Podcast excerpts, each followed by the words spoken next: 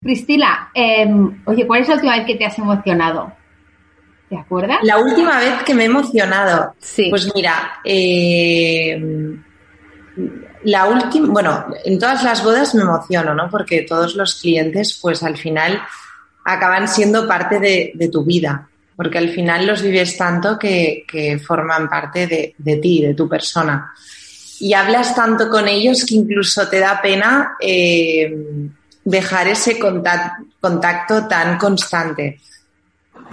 Pero la verdad que me ha sorprendido mucho en las bodas COVID que solo organizáramos el momento de la ceremonia, como es el caso de Andrea y Fernando, y ver que luego, pues en el caso de ellos que la gastronomía estaba cerrada, eh, ver que tantos invitados y tantos familiares acudieran a la ceremonia vestidos de boda, incluso haber ido a la peluquería, eh, y que todos apoyaran tanto a los novios sin luego haber nada de celebración. O sea que al final hemos vuelto a, lo importante de verdad, que en el fondo si lo piensas, lo importante de verdad en una boda es el momento del si quiero y eh, el momento de, la iglesia, de la ceremonia civil, lo que sea, pero, pero que es como lo más importante de la boda. Obviamente a todo el mundo le apetece luego el banquete, el aperitivo, eh, em, una buena fiesta, pero, pero bueno, en tiempos de COVID la verdad que me ha sorprendido mucho y eran pelos de punta ver a todos los invitados entrar, o sea, boda de 300 y que 200 acudan. Bueno, la verdad que me sorprendió mucho y me emocionó muchísimo. Y luego también en la pasada boda que tuvimos en mayo, eh, bueno, después de muchas trabas, de saber si podíamos hacer la boda, si no, mesas de cuatro, tuvimos muchos impedimentos y, verlos casar, pues te caen, alguna lágrima te cae o, bueno, te, te, emocionas mucho, la verdad. Sí. Pero por lo general, en todas, en todas eh, me emociono, pero este año ha sido muy bonito. O sea, ha sido malo para el sector, obviamente, porque no hemos podido hacer las bodas que quizá nos tocaban y los novios lo han pasado muy mal porque han tenido que decidir, pues, eh, muchas cosas que para unos han sido muy difíciles. Por ejemplo, padres que quizás están enfermos, abuelos que ya son mayores, eh, decidir si hacen la ceremonia, si sí o si no, si pasar la boda el año que viene, pero casarse este año. Bueno, han sido muchas cosas y ponerse de acuerdo al final con dos familias, con una pareja, no es fácil, pero algo bueno tiene el COVID. Y una de estas, eh, bueno, y una de ellas es ver a tanta gente que si al final decides casarte solo por, por iglesia o civil que te vengan a ver para darte el si quiero. ¿Y, ¿Y recuerdas la última vez que te has tronchado de la risa?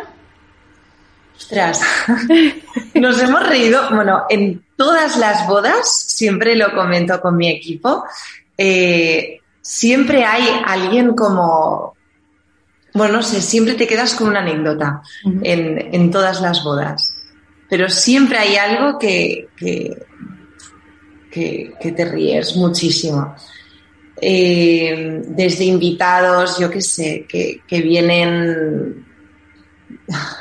A ver, claro, es que hay, cosas que quizá no, no se pueden decir porque luego si la novia lo ve, pues dice, claro. va diciendo de todo. Pero no, muchas anécdotas, sí, claro, de, pero y, que puedan haber de, oye, dile a tal y de repente llegas y dices, ¿cómo no? No, que es el otro, tal. Bueno, entre el equipo siempre hay muchas anécdotas.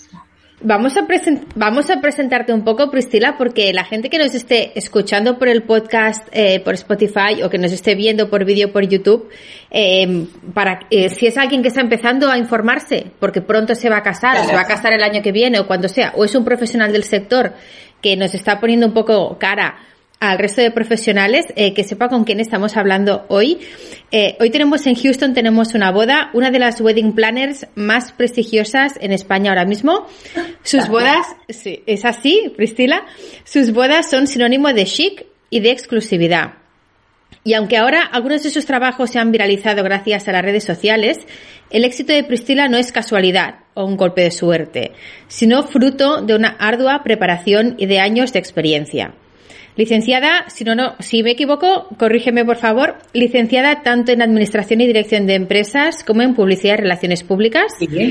Máster en Dirección Empresarial, con experiencia presentando programas de radio y de televisión.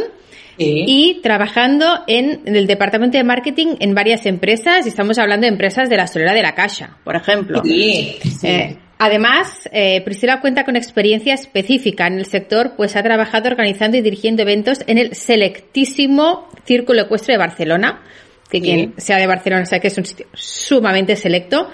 Y para acabar de redondear su bagaje, estuvo dos años trabajando en el equipo de una agencia de Wedding Planners.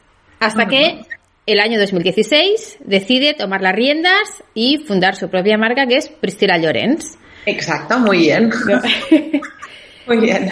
Madre mía, o sea, por eso digo que a veces parece que como en redes sociales, las redes sociales son un escaparate y parece que de repente em, se viraliza alguna imagen y parece que eso salga de la nada y en absoluto sale de la nada, sino que aquí detrás hay muchos años de preparación y de bagaje eh, y de experiencia. Totalmente. Eh, yo siempre digo, y seguro que todas las emprendedoras, emprendedores lo saben, al final hay mucha gente que te dice, ostras, qué, suerte has tenido, ¿no? O qué, bien, qué bien te ha ido. O sea, al final yo siempre digo, y, mucha gente seguro que lo dice, la suerte no, no, no te llega, sino que te la trabajas.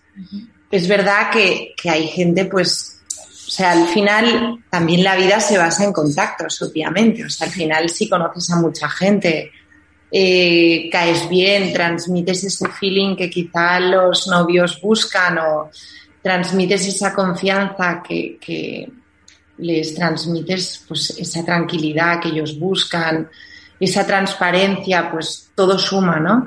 Pero eh, bueno, yo siempre digo que la suerte no, te llega, o sea, al final te la trabajas y son muchos años eh, pues trabajando a tope.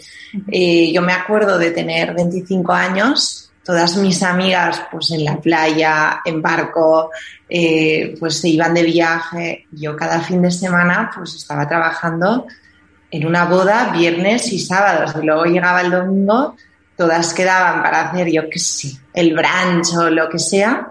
Y yo estaba destrozada en la cama o en el sofá que no me podía mover. Entonces, pues esto no es tener suerte, esto es trabajar todos los fines de semana de la temporada que puede ser desde eh, abril, mayo hasta octubre, noviembre. Pero cuando abres mercado te das cuenta que, por ejemplo, en Madrid, eh, que estoy abriendo mucho el mercado en, Madrid, eh, y la verdad que estoy feliz porque me encanta, en Madrid las bodas son todo el año. Al final eh, hay mucha más gente, obviamente. También hay muchas fincas, pero la gente se casa desde enero hasta diciembre. Entonces son muchos fines de semana del año.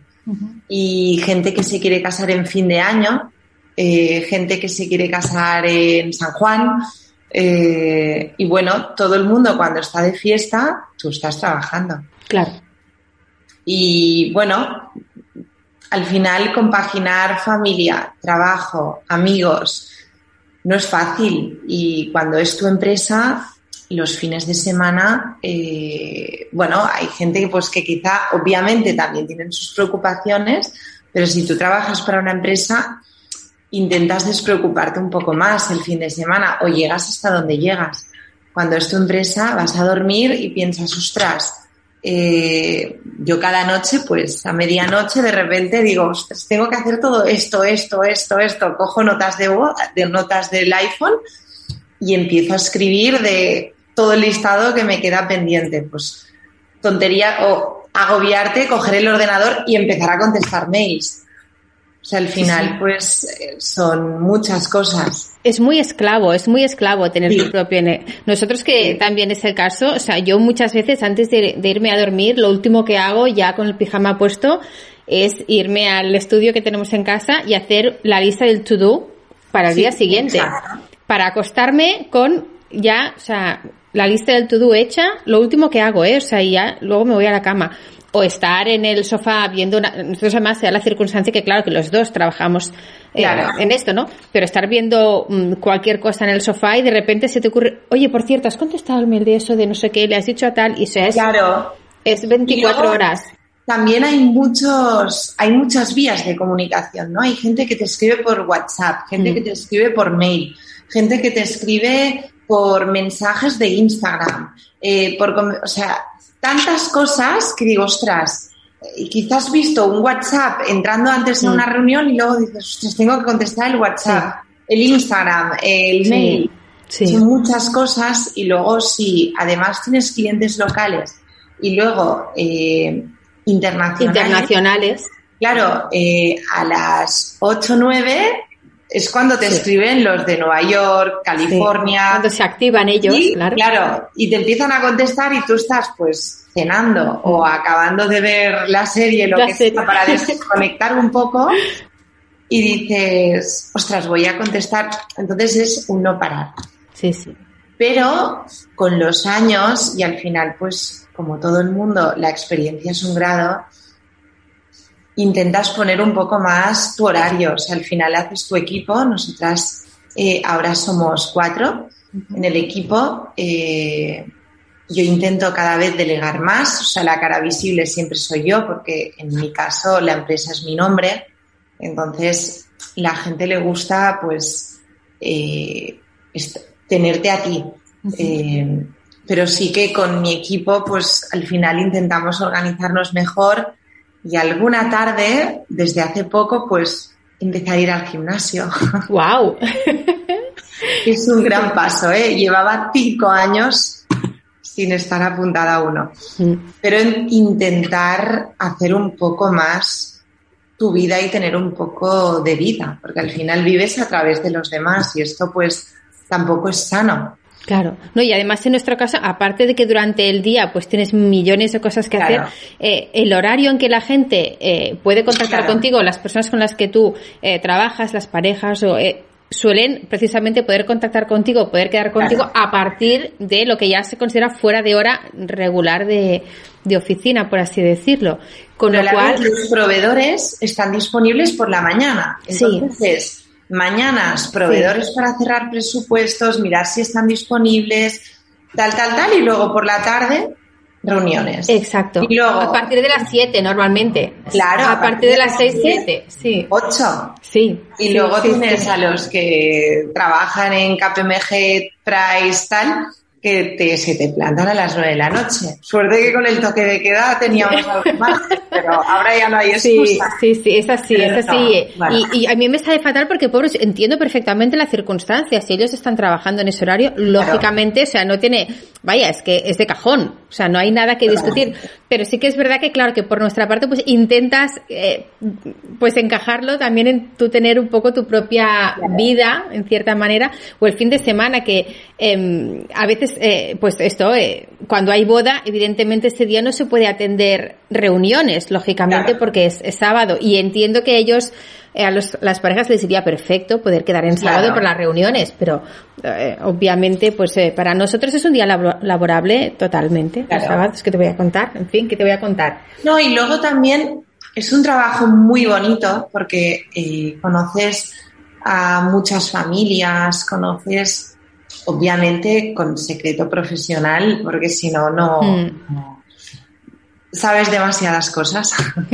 Eh, Discreción y confidencialidad. No, total. Discreción, siempre. Siempre, porque además sueles hacer la boda de una y luego de una o de uno, de una pareja, pero luego te vienen los amigos, entonces has de guardar todo muy bien y quizá es una tontería, pero para ellos no. Entonces, esto es súper importante.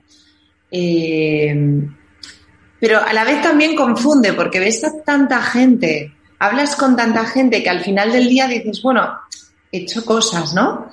Pero, pero, y, y esto es una parte muy buena, pero al final dices, ojo, pero ha sido todo trabajo, o sea que al final también tienes que buscar un hueco para, para tu gente, no cada día, obviamente, pero una vez a la semana sí. sí. sí. totalmente. Oye, eh, ¿qué has aprendido de este 2020, Priscila? ¿Qué he aprendido de este 2020? Pues mira, muchísimas cosas, como todo el mundo, buenas y malas. Eh, pero bueno, me he dado cuenta Punto número uno, que se puede organizar una boda en cinco días. Toma, cinco es, es muy récord, ¿eh? Nosotros nos han llegado a pedir mmm, disponibilidad más o menos 15, pero cinco tiene mucha tela, ¿eh? Mira, tuvimos una boda en enero, eh, yo estaba en Madrid con reuniones y eh, me llamaron los novios y me dijeron, oye Priscila, nos queremos casar sí o sí el fin de semana que viene. Y yo, vale, bueno, esto era un viernes eh, tenía pues siete días por delante, eh, de los cuales dos son fin de semana. Claro. Y viernes por la tarde, que la gente ya no te coge el teléfono. Eh, bueno, total, que empieza a moverlo todo, tal, pum, pam, y cae la filomena. ¡Ostras! Para acabar de complicarlo. Sí, eh, aves parados, eh, vuelos parados, eh, bueno, locura máxima. Yo en Madrid sin, poder, sin poderme mover, primera boda del año. No sabíamos ni qué se podía hacer, que no. Lo hicimos en el Hotel Majestic, que por cierto se portaron súper bien. Eh, pero claro, todo a distancia. Los novios en un lado, yo en otro. Y, o sea, claro, sin ver el espacio, sin ver nada, eh, fue, un reto, desde luego, un reto. Un reto, la verdad. Eh, bueno, claro, la florista diciéndome, bueno, es que necesitamos confirmar las flores, pero yo no había visto el espacio. La comercial blanca, monísima, mandándome fotos del espacio, vídeos, imaginándomelo eh, con, bueno, todo completamente a ciegas. Entonces llegué el martes eh, con el ave porque los aves estaban a tope, eso parecía el arca de Noé, entrabas como si te fueses al fin del mundo. Y el miércoles por la mañana, por la tarde, perdón, porque los novios trabajaban, fuimos a ver el espacio y el sábado se casaron. Wow, o sea, si eso es bueno. Una de las cosas que he aprendido es que puedes hacer una boda en cinco días. Uh -huh. eh, supongo que es ahora porque todos los proveedores estaban disponibles y todo el mundo con muchas ganas de hacer bodas. Uh -huh. Fue una boda muy, muy sencilla, eh, no se podía hacer absolutamente nada, pero pudieron tener una ceremonia maravillosa. Eh, de hecho, fue una novia bastante viral, que es Chenia, que le hizo el vestido Lorenzo Caprile. Ah, sí, se sí. viralizó muchísimo. Sí. Exacto, que ya llevaba un lazo de Bloom Bow sí. precioso. Y una falda espectacular, una falda con un vuelo maravilloso. Total, total. Y va espectacular. Pero te das cuenta de que fue una boda que solo fue ceremonia y un banquete familiar y llegó a ser una novia viral y todo el mundo hablaba de lo bonita que fue su ceremonia, de lo guapa que iba la novia. Entonces, te das cuenta que al final lo importante es lo que es. O sea, que no hace falta hacer una boda. Bueno, no me estoy tirando piedras a mí misma, ¿eh? pero eh, bueno, que hemos vuelto a, a, la sensibilidad de antes, de, de, del momento del si quiero, de la ceremonia y luego también de la importancia que tiene la familia y tus seres queridos más cercanos. Uh -huh. Saber exactamente quién es como el núcleo, por así decirlo, sí. ¿no? Bueno, y luego también saber apreciar muy bien lo bueno, ¿no? Porque ahora vas a cenar y es como, ostras, qué, sí. qué privilegio, ¿no? qué Totalmente. privilegiados somos de, de, poder cenar. Exacto, mira bueno, qué especial que es, ¿no? Sí, aprendes a valorar otra vez los privilegios de la vida. Y para mí uno de ellos es comer. a mí me encanta. Oye, eh, con todas estas eh, gestiones tan complicadas como la aventura que nos acabas de explicar, porque esto a nivel profesional es una auténtica aventura. Claro, ahora yo te lo cuento muy tranquilamente, ¿eh? pero en este momento sí que intentas mantener la paz y la tranquilidad mm. delante de los clientes, porque si no, pues no, no, no eres buena wedding planner, ¿no? Eh, pero claro, lo vives todo por dentro y luego, una vez pasa la boda y va todo bien, eh, te viene todo, ¿eh? O sea que, que, todo muy bien, pero que sufres mucho. Que sufres es mucho estrés, desde luego. Claro, sí. Bueno, porque ellos tienen la tranquilidad que te tienen a ti. Claro, claro, pero luego tú cargas con todo y luego hay cosas que ellos nunca sabrán, como todo el mundo, que tú al final vas solucionando, ¿no? Como un bombero apagando los fuegos y no les dices porque tampoco hace falta que se enteren de todo, pero que por el camino hay muchas trabas que has de ir a la vez eh, solucionando. Que seguro que todo el mundo que se dedica a este sector lo sabe. Pero bueno, al final lo bueno es que sean felices, que se puedan casar y que si pueden que se vayan de luna de miel, que esto también ha sido muy bonito. La gente ha descubierto España y se ha dado cuenta que a veces nos vamos a la otra punta del mundo y al final España tiene rincones preciosos como Mallorca, Formentera, eh, Menorca, bueno, sea donde sea, que al final no hace falta irte a la otra punta del mundo, que cuando todo pase todo el mundo se irá, ¿eh? Y es lo bonito de irte y que nadie te moleste. Pero bueno, que, España tiene lugares preciosos y que se come fenomenal y que también es un puntazo poder ir a, a un lugar cerca. Bueno, fíjate, a ver, porque antes no se viajaba como, como ahora, ¿eh? Pero yo mis padres, por ejemplo, y te estoy hablando de hace muchísimos años, ¿eh? la luna de miel que ellos hicieron fue un recorrido por los paradores, o sea, por la parte interior de España. Eh, yendo pues de Salamanca a Ávila, toda esa parte interior, y dice mi madre, una maravilla de viaje de no, pero precioso, ¿eh? Claro. Bueno, mis padres el viaje de novios fue Mallorca, entonces, bueno, hemos vuelto un poco. Hemos vuelto, pero también es bonito, o sea, yo les digo a los novios, hoy, esta mañana me ha llamado Alejandra, una novia, que se casó en mayo, ilusionada, al final se han podido ir a Maldivas y Dubái, no está mal. Hombre, Hombre, ¿quién lo pillara? Exacto. Y estaba feliz con su boda, súper feliz. Y al final esto, pues, eh, ostras, eh, también se casó en el Majestic. Mm. Pero ella me dice, mira, recordaré toda mi vida mi boda, obviamente como todas las novias, pero con un cariño más especial porque eh, me casé en plena pandemia eh, justo el día antes de acabar el estado de alarma. Eh, no pudieron hacer mucho, pero ella lo vive como uno de los días más felices de su vida y que toda la vida lo recordará y que al final es un hecho histórico de que se pudiera casar en pleno estado de alarma.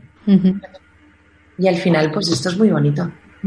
Oye, estos novios que han tenido que hacer estos cambios, estas, em, e-, estas decisiones tan rápidas, eh, ¿qué, eh, desde tu experiencia, qué es lo primero que hay que priorizar? Una vez hay que em, o mover fecha con rapidez, o organizar con rapidez, o sea, lo, prioritario en una situación así crítica. hay diferentes tipos de clientes, ¿no? Tienes a gente muy conservadora que prefiere casarse religiosamente este año o el año anterior, el 2020, y luego poder realizar el fiestón gordo. Eh, bueno, este año si pueden, sí. Ya se verá. Depende de la vacuna. Sí, depende. Sí, exacto. Hay de todo. Eh, luego hay otros novios que quizá pues son más mayores, quieren ganas de formar una familia y te dicen, oye, no, Priscila, mira, yo eh, quiero casarme ya este año, yo qué sé, pues tengo 35, 36, 37, él también es mayor y ya tenemos ganas de montar nuestra familia, empezar a poder intentar tener bebés, tal. Y hay gente, en cambio, que es joven, eh, pues yo qué sé, 26, 27, no les importa esperar un año más y, bueno, quieren hacerlo todo a lo grande. Entonces, pues se esperan al 2022. Entonces, yo siempre digo, todas las opciones son geniales. O sea, al final has de estudiar tu caso, has de ver en qué situación te encuentras, eh, ponerte de acuerdo con las familias de ambos lados y sea la decisión que sea, será la correcta. Y luego también tengo novias pobres que ahora lo están pasando un poco mal porque me dicen, ostras, Priscila, yo eh, decidí hacer mi ceremonia, ¿no? Eh, o sea, he vivido momentos muy difíciles y ahora veo que las novias de este año se podrán casar, no tendrán que haber aplazado nunca, no lo habrán pasado mal y se casarán sin ningún tipo de problema. Y yo les digo, bueno, pero al final esto a veces te toca o no te toca, ¿no? Es como, yo qué sé, pues, yo qué sé, tienes un accidente de coche y te pasa algo, pues al final es circunstancias, circunstancias que pasan sin quererlo y nadie quiere que te pase esto. Pero que al final ha sido una pandemia mundial, le ha pasado a muchísima gente y has de buscar lo, bueno y, y, que ha sido algo que, que, no solo has vivido tú, sino que lo ha vivido muchísima gente. Y yo siempre digo que al final has de buscar lo bueno. Siempre algo tiene de bueno y no por hacer tu boda y no haberlo pasado mal serás más feliz o menos feliz. Quizá te ha unido más a tu pareja o a tu familia. O sea que al final yo creo que estas cosas no te las puedes plantear como, ojo, qué mala suerte tengo, sino seguro que algo mejor me vendrá, ¿no? Bueno, un aprendizaje. Siempre, puedes sacar un aprendizaje de cualquier situación, ¿verdad? Yo siempre digo, da gracias de que todos estáis sanos, de que no te ha pasado nada, yo qué sé, de que hay gente que ha perdido a familiares. Pues oye, da gracias que solo ha sido aplazar la boda. Claro. Y que es algo que lo ha vivido mucha gente y ya está, y ya podrás celebrar tu boda y será mejor que todas las demás. y todo el mundo lo va a disfrutar muchísimo más, pero que no lo has de tener como algo como que tienes mala suerte o que eres gafe, no, para nada. para nada, ¿no? Es una, circunstancia, exacto, mm, que va mucho más allá de una persona en particular. Y luego a la hora de mover o aplazar o lo que sea, eh, bueno, las cosas que se han de tener en cuenta primero es a cuándo quieres aplazar. Si quieres verano otra vez o invierno.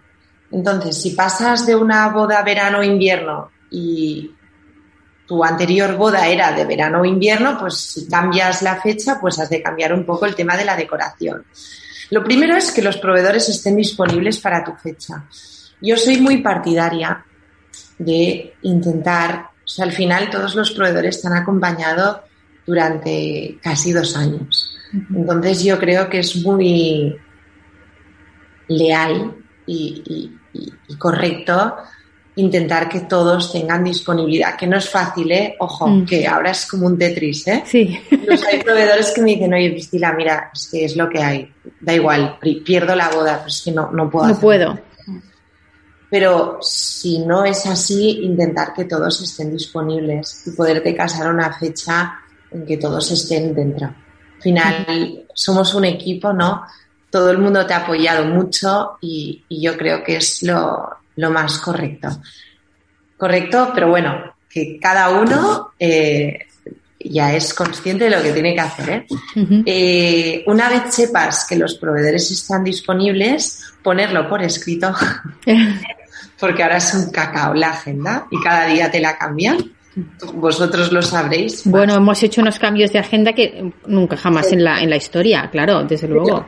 Y espero que no vuelva a pasar. No, teníamos planes A, B, C, D.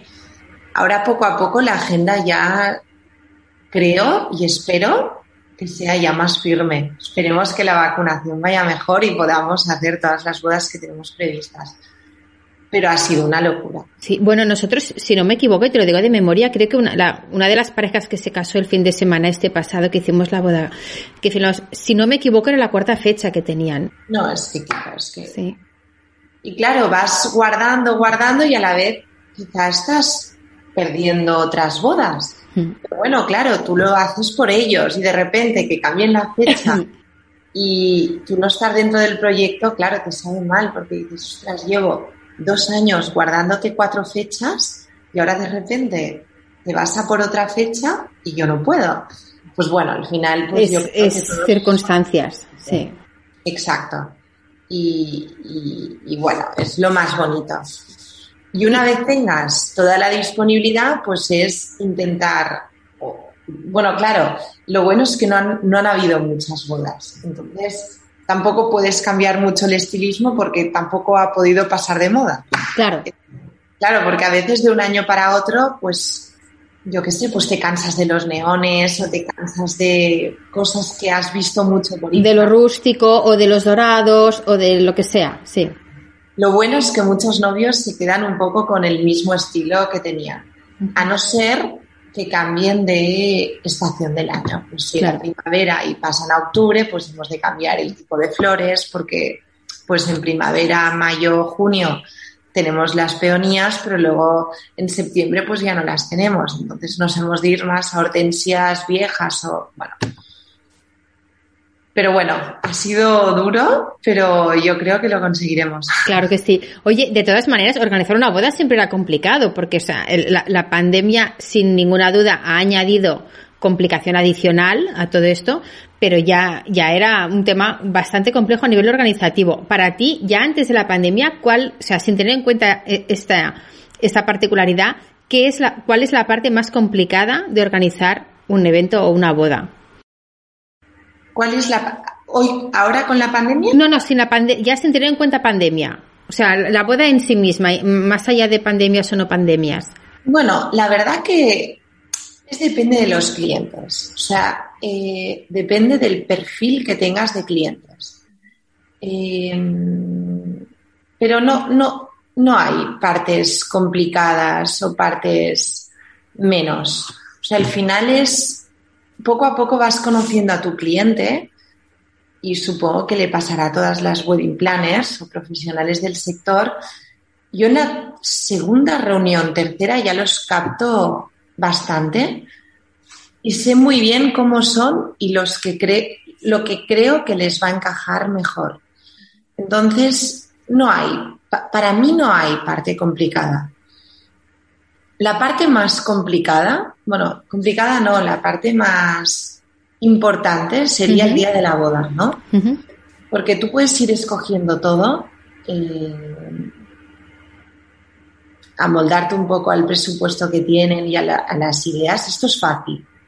Pero luego el día de la boda eh, es como que has de poner todas, o sea, cumplir las expectativas, incluso superarlas, ¿no? Entonces esto yo creo que es la parte más importante que cada vez, obviamente, es más fácil porque siempre digo que la experiencia es un pero eh, durante la organización no hay parte, bueno, desde mi punto de vista, ¿eh? no hay parte más. A ver, a no ser que tengas un cliente pues que te regatee mucho los precios, ¿no? Esto sí que al final, ostras, eh, me gusta que, que, se quieran ajustar mucho, pero al final tampoco puedes apretar mucho los proveedores, porque si no también pueden llegar a trabajar con desgana, ¿no? Al final yo siempre digo, la gente tiene un precio y no, no, tampoco puedes llegar a absorber tanto ese, ese aspecto. Pero por lo demás yo creo que es bastante fácil. Al final es captar el estilo, captar las exigencias que quieren, que buscan y qué expectativas tienen, pero sobre todo para mí día, que les haga sol, que esto al final ayuda muchísimo que todos los proveedores eh, den eh, el máximo, porque al final tiene una parte bastante importante el sector de los eventos, que es que tratamos con seres humanos, ¿no? Y al final las personas, pues, claro, hay gente que tiene días mejores y peores, como todo el mundo. Claro. Y bueno, puede ser que y la gente te falle, pero sin querer, ¿no? Pues yo qué sé, pues que el DJ no sea su mejor día y tampoco pinche con tanto entusiasmo. O sea, al final esto tampoco lo puedes controlar tú. Eh, o yo qué sé, o que el solomillo pues tampoco salga al punto que querían los novios. Claro, yo no, como wedding planner no me puedo poner en los fogones. O cosas que las delegas totalmente y confías plenamente en esos seres humanos y al final pues eh, que todo el mundo lo haga bien, o sea, tú, tú, puedes coger a los mejores profesionales del sector, pero bueno, al final la gente sin querer y sin, con, toda la buena fe del mundo, pues yo qué sé, pues se pueden olvidar unas sillas, al final esto se puede solucionar, obviamente. Pero bueno, pueden haber pequeños errores que al final pues eh, son totalmente comprensibles. Claro. A ver, no, claro, hay algunos que sí y otros que no, que como novia yo también me muero. Bueno, pero también ahí está el trabajo justamente de, contar con una wedding planner y para eso es súper útil contar con una wedding planner para que alguien pueda resolver todas estas contingencias que se van presentando. Porque, de hecho, y, me salto el guion, como estábamos diciendo, me salto el guion, em, en todas las bodas hay imprevistos. No, ni tanto, pero además esto al final es también lo que hace que sea divertida la boda también. O sea, si todo es tan, tan, tan perfecto, eh, pues bueno, no sé, desde mi punto de vista tampoco es tan bonito. Ya. a ver, hay cosas y cosas, ¿eh? Pero, pero bueno, o sea, que yo qué sé, pues que algún paje sin querer se pare y haga cualquier tontería, pues también es bonito. O se aproveche el zapato o cualquier cosa, claro. Claro, o sea, es, es, es que así es la vida, ¿no? No todo es tan perfecto, o sea que... De hecho, a mí me contaron una vez una, una parábola, y la hago súper breve para no entreteneros mucho, eh, de que era un maestro japonés que quería, un, un, que, que, le quería enseñar a un discípulo que era la perfección. ¿Qué es la perfección? Entonces le decía, mm, para aprenderlo me tienes que arreglar mi jardín. Y el, el, el discípulo cada día, o sea, se dejaba la piel en dejar ese jardín inmaculado, maravillosamente perfecto, nada fuera de lugar, o sea, imagínate un jardín japonés además que son todos como súper controlados, ¿no? Total. Y, y, estuvo así mucho tiempo, mucho tiempo, teniéndolo todo bajo un control milimétrico. Y un día viene el maestro y le enseña un poco el resultado de su trabajo. Y dice, mira, está, eh, está perfecto, ¿no?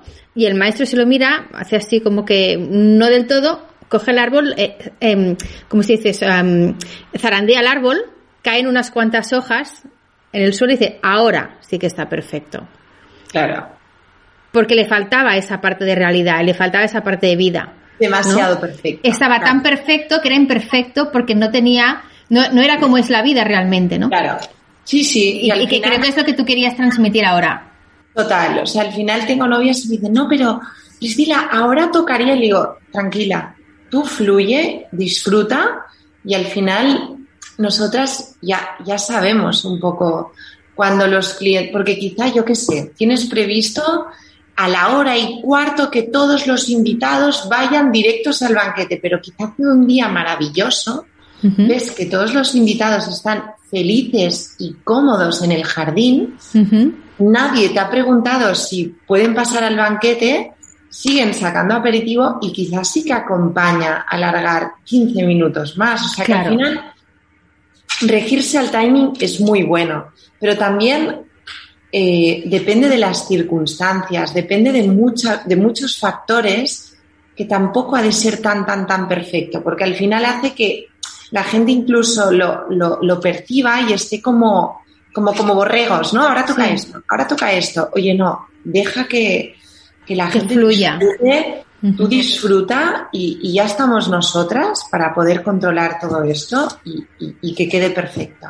Y para tomar la decisión adecuada en cada momento. Claro, exacto. Exacto, y quizá hay sorpresas de mm. invitados. Eh, y la novia pues está como sufriendo por el timing. Yo siempre digo, o sea, ese día olvidaros. O sea, para eso nos habéis contratado. Claro, Oye, ¿tienes alguna manía personal en, en las bodas? ¿Alguna cosa que digas, es que no puedo evitar em, tal cosa? A ver, manías. Eh, no, a ver, lo, lo, lo, que hago es cuando me mandan las galerías de las fotos, los fotógrafos, me fijo mucho en, en pequeños detalles, ¿no? Y luego pues intento, pues yo qué sé, en la pasada boda la foto del final, el velo y la cola no estaba tan perfecto, vale, pues oye, la próxima al final vas perfeccionando todo cada vez más, ¿no? Yo qué sé, cuando entre la novia, cerrar puertas porque luego el contraluz, pues para el videógrafo tal. Eh, pues esto sí que soy muy meticulosa, ¿no? Porque luego a ellos les va a encantar y luego a mí también, porque al final ese resultado de las fotos también es todo ese año de trabajo. Claro. la, única, el único testigo que tengo, aparte de los invitados que pueden decir que es muy bonito, pero yo para enseñar al mundo y a, a través de Instagram, web y tal, si evidentemente los clientes me lo permiten, nunca cuelgo nada sin su permiso, pues, eh, pues que puedan tener esas fotos perfectas o que puedan eh, tener ese día pues perfecto. Eh, pero sí que yo soy más de... O sea, hay wedding planners para todo tipo de clientes, yo siempre lo digo, ¿no? Yo quizá soy un tipo de wedding planner que no me fijo tanto en... Mis bodas suelen ser bastante grandes. Entonces, yo no puedo poner rinconcitos pequeñitos con pequeños detalles porque en una boda de 400, 500 se me comen ese rincón. Entonces, yo soy más de show. de poner eh, cantantes. O sea, yo soy más fan de hacer cosas más vistosas, más vistosas. claro, a mí como invitada, ¿qué me gusta? Pues el show, ¿no? Pues obviamente un buen catering, pero luego pues un cantante que te anime, un rumbero, em, una... Obviamente todo suma, ¿eh? Un espacio bonito, obvio, pero también que sea cómodo, que sea cerca de Barcelona, o bueno, si está fuera, que tenga hoteles cerca, pero que sea cómodo. Eh, que la decoración sea bonita, obviamente, porque entonces aquí se ve mucho nuestro trabajo como wedding planner. Pero una vez tienes todo esto, yo creo que el timing juega un punto muy importante, o sea, que, no estés tres horas en el aperitivo, o sea, creo que ha de haber un, timing activo. Mm. Eh, pero soy muy partidaria de, del show. de darle de hacer una boda protocolaria, o sea, la ceremonia creo que al final no has de perder el es una boda, ¿no? Hmm. Eh, entonces creo que esta parte sí que ha de seguir un poco pues una disciplina y un cierto protocolo, pero luego ir increciendo, ¿no? El aperitivo pues empezar suavecito, ir subiendo y luego el, postre que sea un, un, espectáculo, ¿no? Como digo yo. y, bueno, soy muy partidaria de poner a cantantes, a poner a rumberos, eh, fuegos artificiales si se puede, fuegos fríos. Eh, me encantan las bodas de tarde-noche. Yo soy de, de tarde-noche. Hay gente que es de mañanas y hay gente que es de tardes. Yo soy de tardes. Entonces, casi todas mis bodas son de tardes. Ojo, eh, que con el COVID han vuelto las bodas de día y también son muy bonitas, que no quiero desanimar a las novias este año. Eh, pero bueno, al final la iluminación genera magia, ¿eh? Las velas, la luz.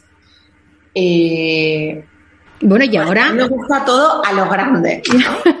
y ahora la iluminación nocturna de los jardines y de los espacios ha pegado un salto y hay unos recursos que te cambian totalmente la concepción del espacio. Totalmente de acuerdo. Totalmente de acuerdo. Y esto genera eh, una expectativa, o sea, cuanto más eh, bodas bonitas hagamos entre todos, eh, más expectativas generas en todas las bodas. Y esto al final es bueno en nuestro sector. Porque hay gente que me dice, ostras, Priscila, ¿no tienes miedo a la competencia?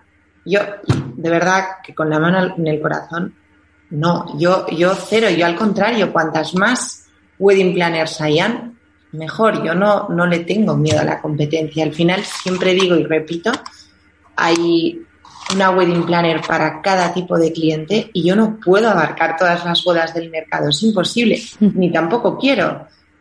Y quizá hay clientes que yo me entrevisto con ellos y tanto ellos como yo sabemos que quizá no, no hay ese feeling que ellos necesitan.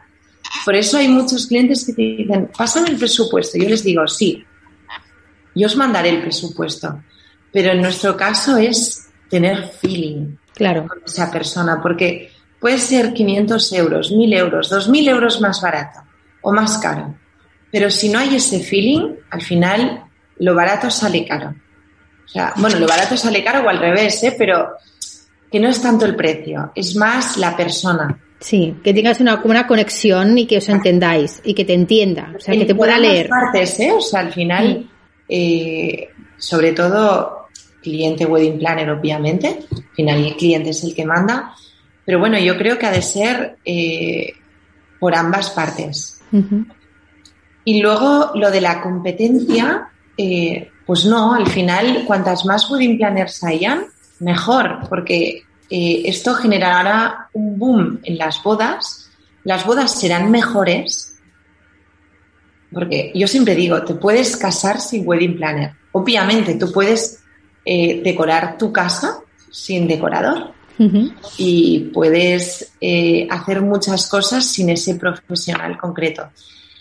Pero bueno, al final no es lo mismo organizar una boda en tu vida que organizar 30 bodas al año o 20 bodas al año.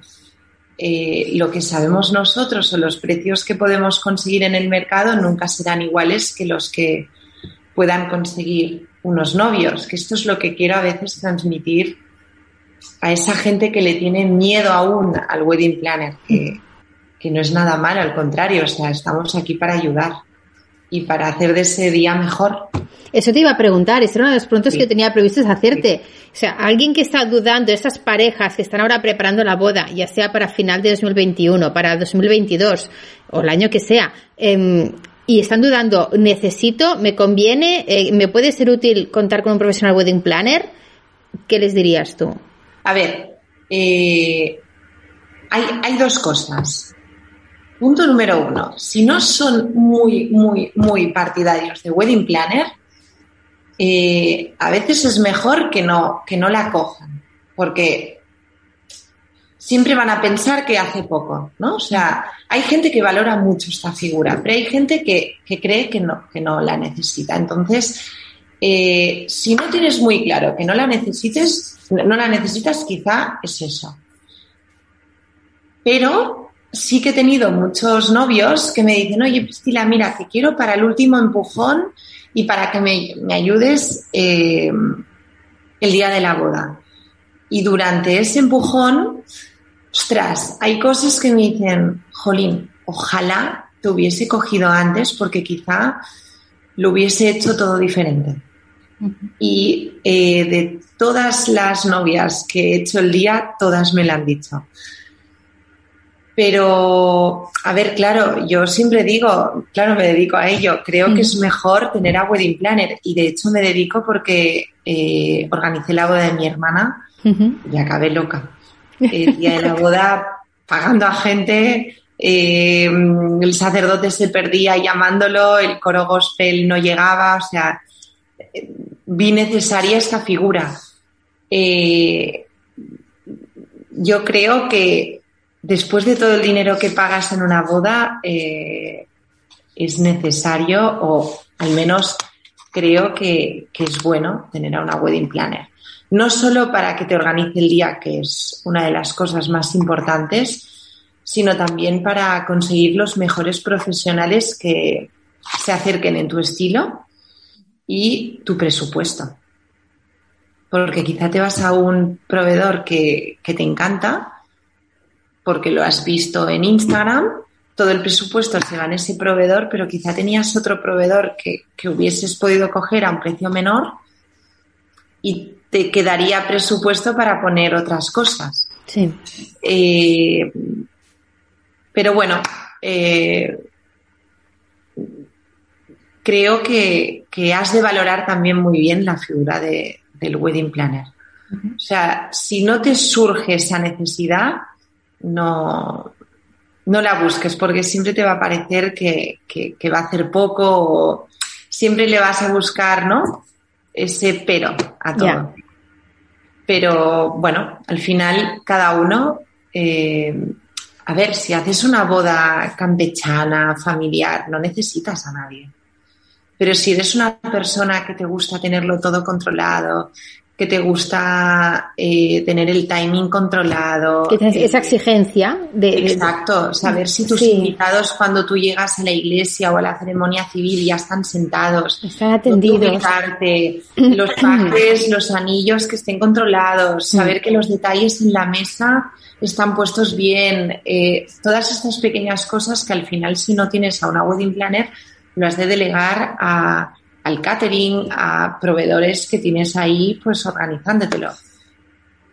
Bueno, yo siempre creo que, suma, pero siempre y cuando creas que lo necesitas de verdad. Si no, pues, eh, bueno, no, no valoras tanto esa, ese trabajo. Esa figura. Oye, ¿tienes alguna man cuando tú llegas a casa después de una boda, qué sueles hacer? O sea, eh, pues mira. Ponte en situaciones, o sea, ha habido una boda, llegas a tu casa, ¿qué haces? Mira, eh, hay un momento de la boda que estás tan cansado que lo notas, ¿no? Pero sobrepasas ese límite de cansancio y empieza como tu adrenalina, ¿no? Mm. Porque sobrepasas ese cansancio. Y cuando llego a casa, la verdad que no, no, no estoy cansada porque he sobrepasado. Ojo, depende de la boda y depende de la hora, ¿eh? Y normalmente cuando llego, eh, como. o sea, he de, comer algo, ¿no? O sea, leche con galletas, algo. Y llego a la cama y miro todas las fotos de la boda que. ¡Wow! sí.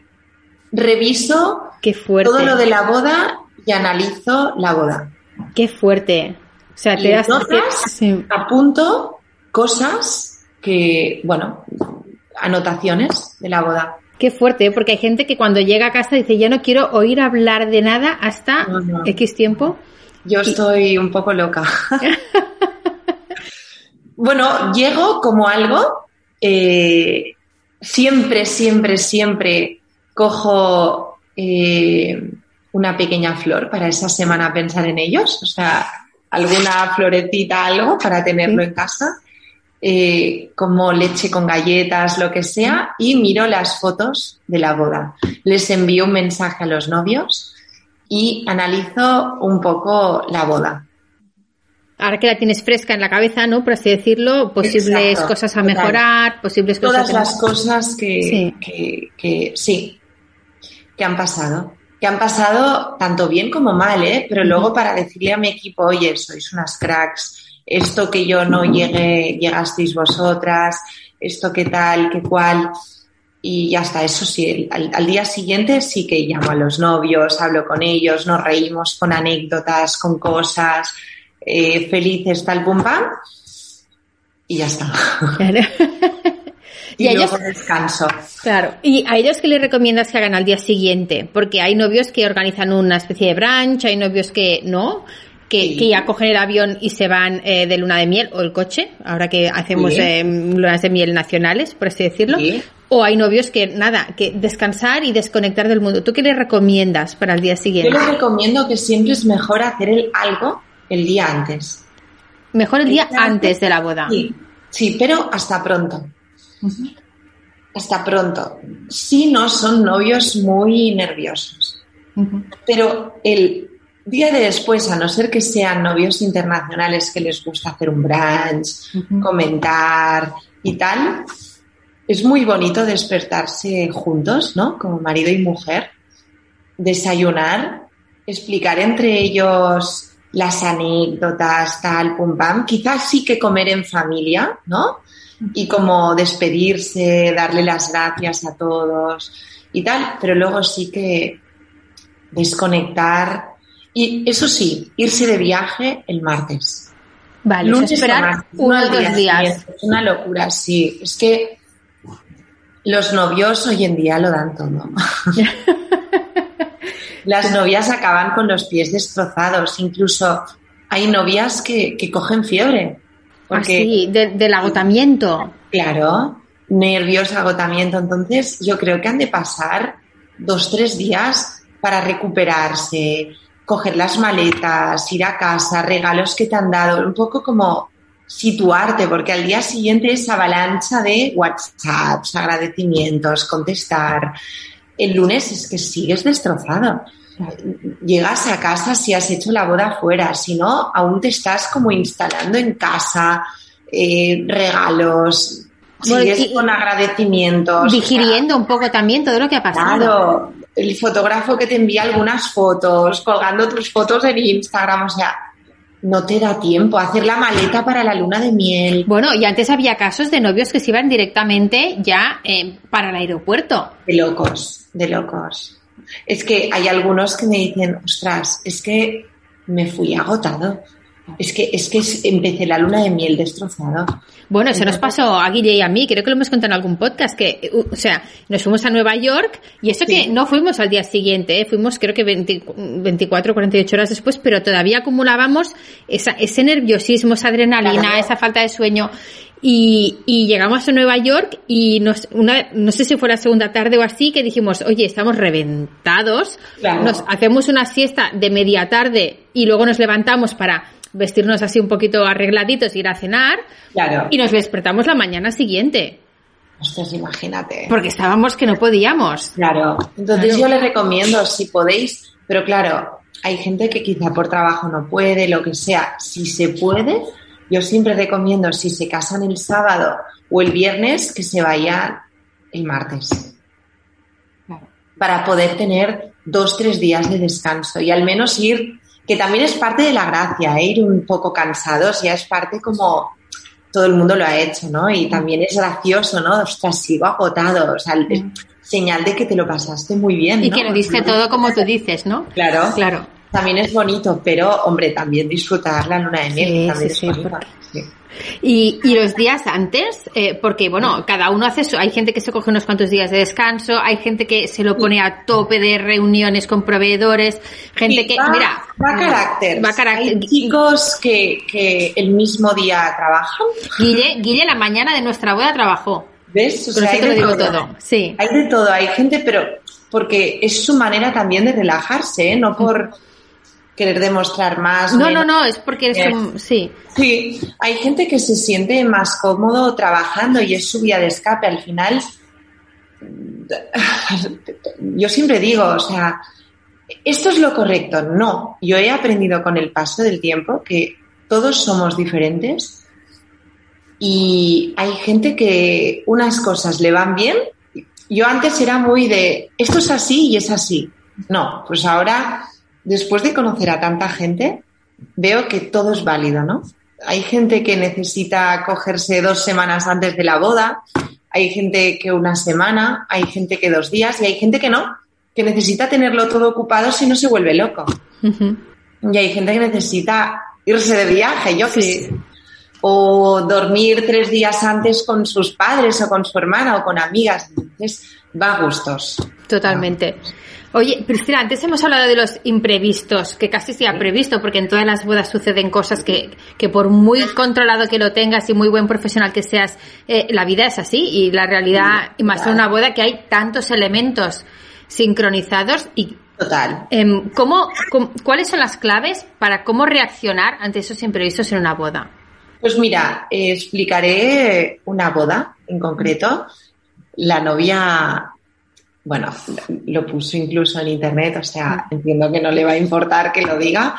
Eh, pero bueno, en una boda tuvimos un parto, o sea, un, parto. Una invitada se puso de parto. Eh, a la novia, a la novia se le rompió el vestido, o sea, hubieron muchos imprevistos. Todos en la misma boda todos en la misma boda. Y eh, al final los pudimos solucionar todos, porque al final, claro, que una invitada se ponga de parto, no, no, no. O sea, no es culpa de nadie, al contrario, no, no, es súper bonito. Sí. Pero bueno, claro, es, es un. Es, es, un. Un reto, un reto, claro, un reto, porque pobrecita está ahí, era lejos, fuera de Barcelona, y sufres, ¿no? Porque estás en medio de una boda, hay alcohol de por medio, mucha gente y, bueno, pues es un bebé que, que va, va, o sea, es una chica que va a dar a luz un bebé. Eh, y lo pasas mal. Eh, pero bueno, al final, eh, gracias a Dios, todo fue muy bien. Y lo bueno es que la novia ni se enteró. Ni se enteró. Ni se enteró. Al acabar la boda, me dijo, ¿qué Priscila? ¿Todo bien? ¿No? ¿Todo en orden? Y yo, sí, sí, todo bien. Y pasaron millones de cosas y, y, ni se enteró. Entonces, esta es la clave, ¿no? De que vayan pasando cosas, tú las vayas solucionando y que los novios disfruten y ni se enteren. O sea, que al final, que luego se enteren, pero como una anécdota. Claro, es que de hecho yo creo que para eso eh, es, uno de los elementos para los que se, se, cuenta con una wedding planner, para que un poco te haga como de, señor lobo, por así decirlo, como la, la película, eh, que te resuelva los problemas y te resuelva las contingencias y, tome las decisiones que se tengan que tomar, alguien en que tú confíes. Exacto. Y que sabes que en esa situación sabrá reaccionar y sabrá tomar la decisión necesaria. Claro. Entonces, eh, has de ser a ver, has de ser muy resolutiva, esto está claro. Hemos tenido muchísimos imprevistos de, Es que ahora ya lo veo tan normal, desde dejarte los anillos, tú sacarte corriendo tu anillo eh, y darle a los novios, yo qué sé, de que la novia entre acaba con el caballo y el caballo se desboque, cosas de estas que, claro, in situ es como, ostras, ¿y ahora qué pasa? ¿Qué hacemos? O que se pierdan los anillos y se caigan. Es que millones de cosas, que el coche la misma mañana nupcial clásico eh, se estampe y no buscar un plan B de coche, eh, que el pastel nupcial no llegue, pues idear un pastel nupcial, o sea, hay muchas cosas, o sea, muchísimas. Pero lo que se ha de ser es muy, o sea, muy tranquilo. Mi familia dirá que no soy tranquila, pero los clientes dirán que soy muy tranquila y que transmito mucha calma. Entonces lo que has de hacer es eh, coger esa calma y buscar la solución posible. No te puedes colapsar y decir, ostras, ya está, boda perdida. No, no, oye, venga, va, pasa esto, no pasa nada, vamos a buscar la solución pues pero has de ser rápida, resolutiva y, buscar la mejor opción en ese momento, pero no bloquearte. Entonces, yo siempre digo, hay gente que, que, no que se bloquea y no puede. Entonces es un trabajo también muy especial en este sentido. Porque a veces cuento anécdotas, ¿no? Y la gente me dice, bueno, ¿y qué hiciste? Porque claro, yo ahora no sabía qué hacer pues les explico la solución y, me y a veces me dicen, ¿y cómo llegaste hasta este momento? Y digo, pues no lo sé, supongo que, que, al final pues eh, me dedico a ello porque, porque realmente es mi, mi profesión, ¿no? Claro. Y, es lo que creo que encajo mejor, pero eh, eh, es un poco que no sabría qué hacer. No, no, no, no, es un poco como tener la habilidad de gestión de crisis, o sea, gestión de crisis. Durante los preparativos no, ¿eh? Durante el mismo día de la boda, claro, eh, es, saber gestionar las crisis. Esto, por ejemplo, no aparece el pastel. Pues, ¿De dónde saco un pastel? Claro, o caja de anillos, ostras, no, que la traía el hermano. El hermano se la ha dejado con los nervios. Em, tú no, tú no, tú no, pues no le puedes decir a la novia saliendo, mira, eh, que no hay caja de anillos. Oye, no, pues. No, no, no. Buscamos, pues coger una flor, eh, ponerlos a has de buscar opciones. Totalmente. Entonces, obviamente, como repito muchas veces, la experiencia es un grado. Ahora en mi coche mm. ya tengo tres cajas de anillos. Entonces, nunca van a faltar cajas de anillos. De hecho, si alguna amiga se casa y voy de invitada, es, eh, le podré hacer incluso de wedding planner, porque eso no le va a faltar. Bueno, eso es una cosa que te iba a preguntar. Cuando tú vas de invitada, seguro que ves un montón de cosas que, que, dices, esto lo haría diferente, tal. ¿Qué es aquella cosa que no puedes evitar corregir cuando estás tú de invitada? y que te saca un poco como de quicio. Cuando voy de invitada, de invitada, perdón, disfruto tanto, pero tanto, que realmente me lo miro con unos ojos que ni, ni, ni, o sea, no, no, digo esto lo haría diferente, me gusta porque está hecho diferente y, me gusta porque, no sé, hay a veces que digo, ostras, pues mira, me ha dado una idea porque creo que a veces haces las cosas a veces y, y a veces hacerlas diferente también es bonito. Y no, cero, no, no, no critico tanto. Hay gente que quizás sí, ¿eh? pero yo me lo tomo como... Pero no, no, no por criticar, ¿eh? sino por decir aquello que dices, ostras, si no puedo evitar, yo qué sé, poner bien los manteles, o no puedo evitar, no lo sé. Bueno, a ver, eh, hay dos cosas que me molestan mucho. Tres. A esto. que la novia, eh, cada vez que se siente y se levante en la iglesia, tenga bien el velo y la cola. Esto creo que a ver, es una tontería, ¿eh? pero, pero bueno, es bonito. Luego, otra es que los manteles del banquete están, estén planchados, sin arrugas. Es una tontería. Pero mm, no sé, es una manía que cuando hago las fotos para luego mm, tenerlas y tal, me molesta muchísimo la típica raya de, o sea, bueno, son tonterías, ¿eh? Llámame maniática, lo que sea. No, no, no, no, o sea, es perfeccionismo, que es diferente. Luego, otra es el pan. Me gusta que sirvan el pan una vez los invitados se sienten en la mesa. Cuando llegues al o sea, llegar al banquete y ver el pan puesto, no me gusta nada. Y hay gente que lo hace para ahorrar tiempo. Pero yo como invitada me gustaría que me sirvieran el pan una vez me he sentado. Y luego también soy muy maniática con la luz. La, regulación de la luz. O sea, creo que genera magia la intensidad de la luz. Entonces, si, si escuchan este vídeo mis proveedores, sabrán que soy muy pesada, o sea, soy muy pesada. De no, no, un poco más fuerte, no, más flojo. Y ellos me dicen, pero si estamos regulando una tontería, y digo, no, ahora. pero, qué diferencia hay de antes a ahora, yo mucha. bueno, pero yo, no creo que eso sean manías, o, yo creo que eso es perfeccionismo, yo creo que eso es eh, perfeccionismo. Y con esto soy súper maniática, en la intensidad de la luz. Oye, la luz, los manteles, el pan y luego el velo. Bueno, porque la luz crea ambientes. Y ahora que has dicho los proveedores, eh, una de las cosas donde se ve evidentemente la experiencia em, em, de, muchos años de trabajo es en eh, contar con una con muchos conocimientos de todos los proveedores que hay. Em, ¿Cómo, cómo, cómo crees, o sea, qué, crees que hay que priorizar cuando se selecciona proveedores? ¿Qué criterios crees que son importantes para ti? Bueno, a ver, eh, mucha gente me dice, ¿trabajas en exclusividad con tus proveedores? Y yo siempre decía que no, ¿no?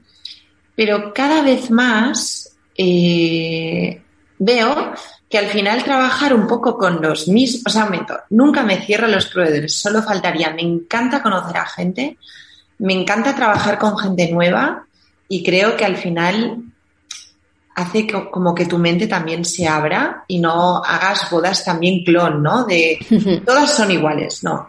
Esto lo odio, o sea, si en una boda he hecho esto, hay novios que me dicen, no, quiero lo mismo que hiciste y digo, lo mismo no podemos hacer porque es que entonces Estamos copiando, estamos, replicando. a la claro, pareja, hemos claro. lo diferente. Pero bueno, como que se casan en diferentes sitios, tal, se puede. Es muy fácil cambiarlo. Pero eh, me he perdido. No, no, hablábamos de los proveedores. Que, ¿Cuáles crees que tú que son las claves para elegir a los proveedores? Entonces, eh, pero sí que es real que al final hay ciertos proveedores que ya te conocen ya saben tus manías, saben cómo trabajas, tú a la vez sabes cómo trabajan y genera esa confianza, ¿no? De decir, ostras, me gusta trabajar porque es como un equipo, ¿no? Somos parte de nuestro equipo. Entonces no es que quiera trabajar en exclusiva con ellos, es que ya nos conocemos tanto, tanto él a mí como yo a él o a ella, que sea, que al final solo con una simple mirada el día de la boda ya, te entiendes. Él, claro. O ella, o, o, sea, ya sabes lo que quieres o lo que quieren. O sea, Y esto creo que es muy bueno y hace que el día de la boda sea perfecto.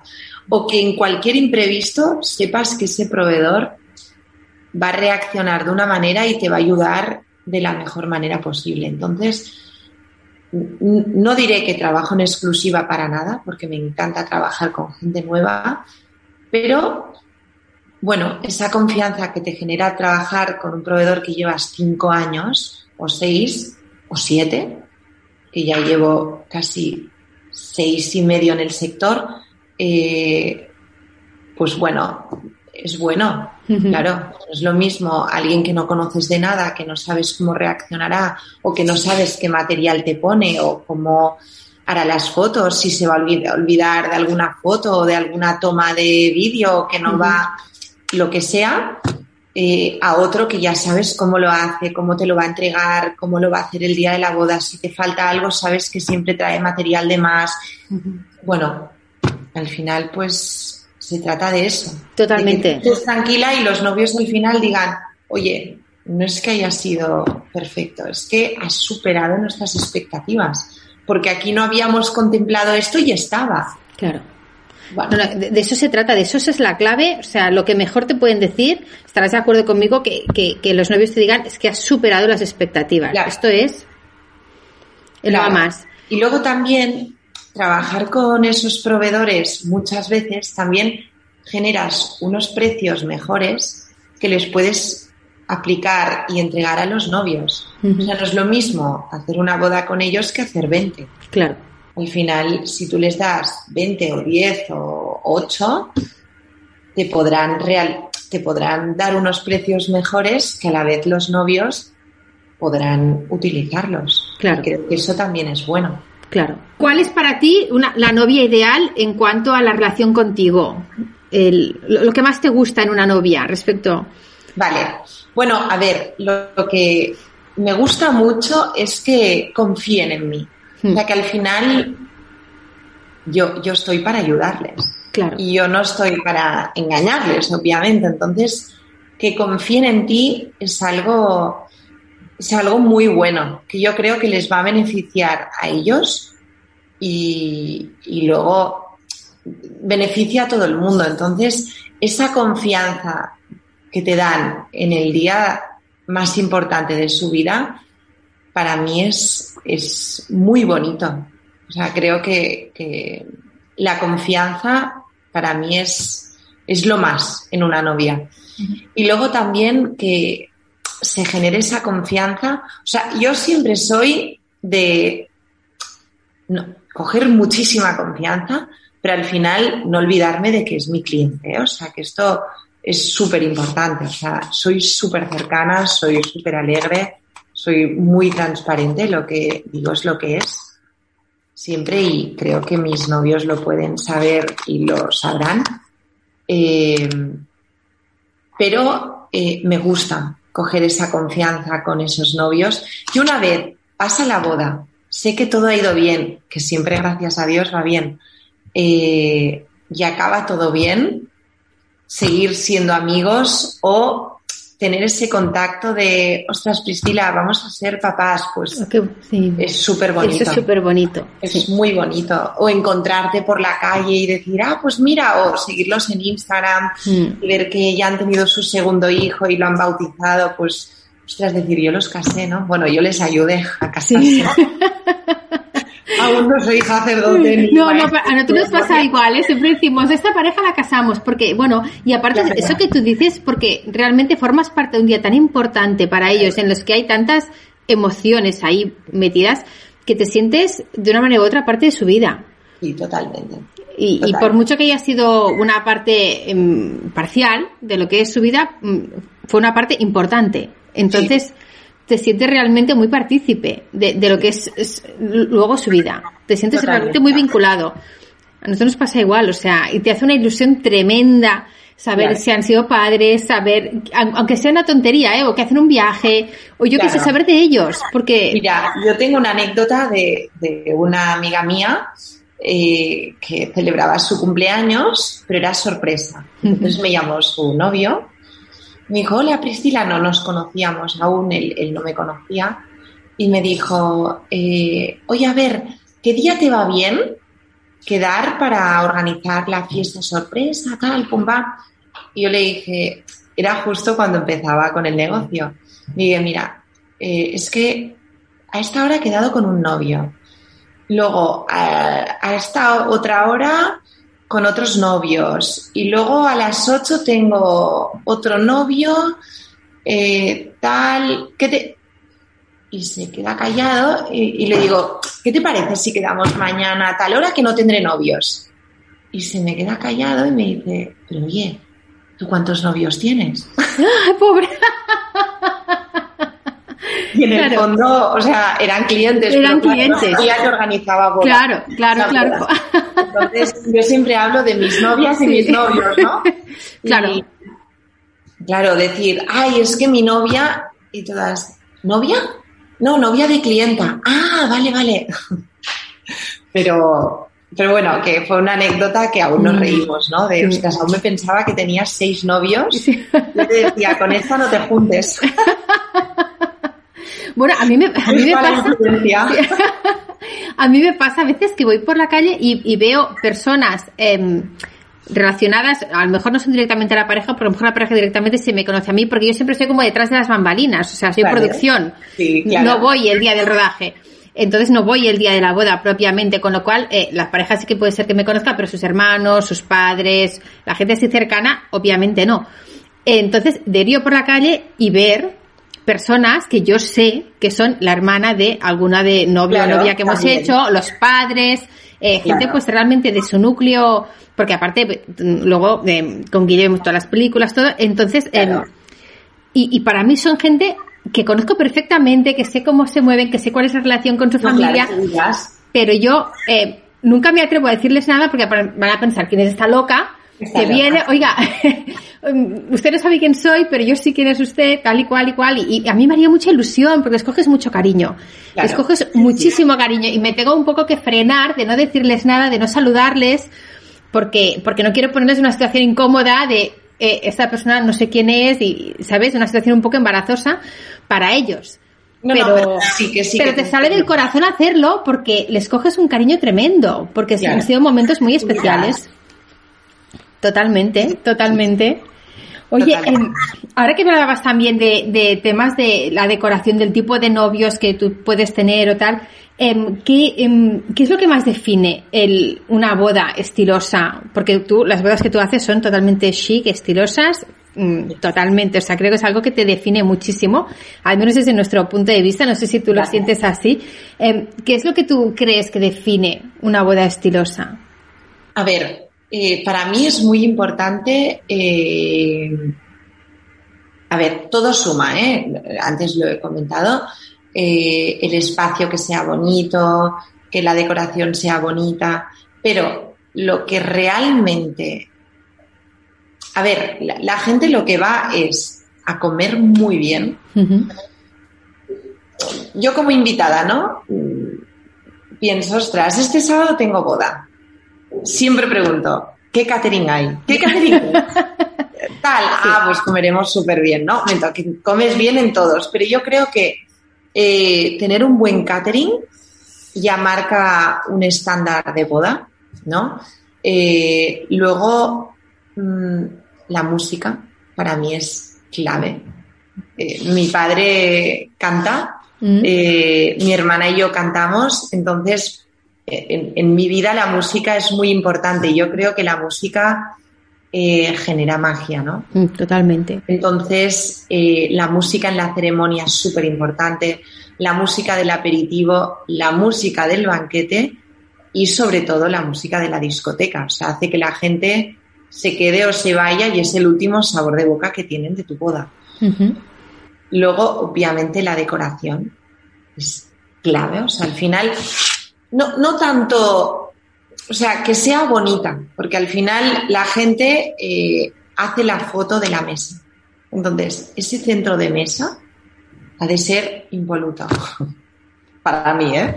Los centros de mesa del banquete, o sea, sí que el aperitivo, si el lugar es bonito y tal, no hace falta hacer un aperitivo tan espectacular, porque si el día acompaña, no hace falta poner tanta flor.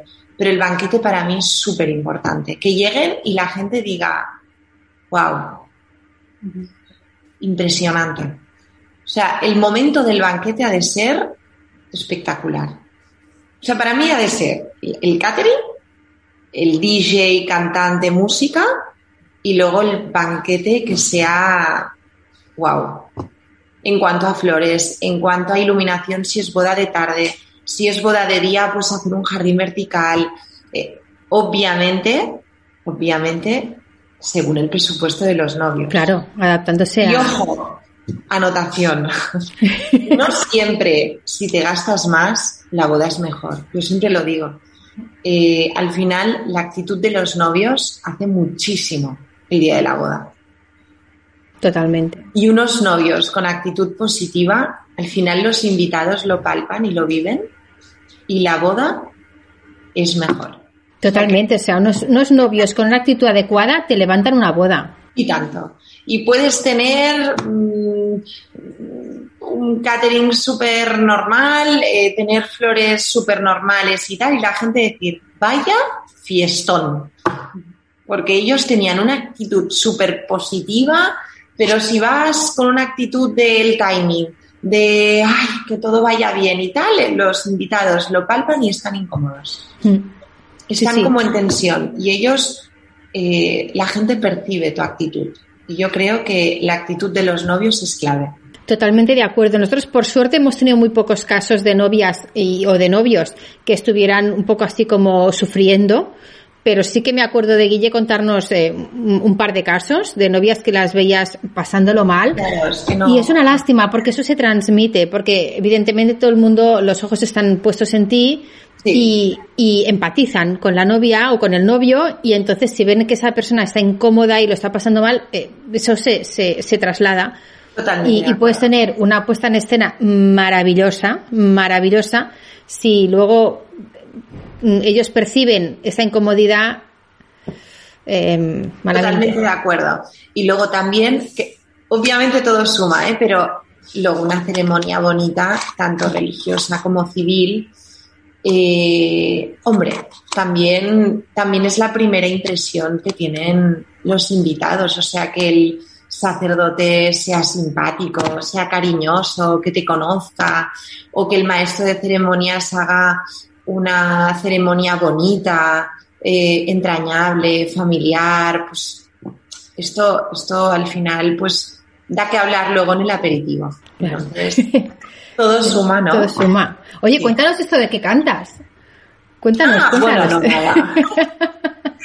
Desde pequeñita, eh, bueno, el hobby de mi padre es cantar, estilo Frank Sinatra, Michael Bublé, y cada año hace conciertos benéficos. Sí, en, el liceo, si no me equivoco, ¿verdad?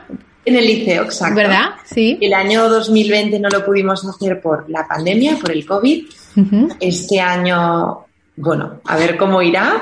Pero bueno, cada año hemos hecho un concierto benéfico. Eh, siempre buscamos una asociación pues de gente que lo necesite. En el 2019 pues fue para los eh, bueno, para un grupo de, chicos jóvenes sin recursos que quieren estudiar, pues, eh, música, ya sea piano, eh, guitarra, pero no tienen eh, la parte económica para comprarse esa guitarra o para pagarse esas clases. Entonces, cada año es para algo diferente. Sí, sí. Y lo bonito fue que esos chicos eran chicos pequeños, mm. eh, desde los tres añitos hasta los 16, 17 años.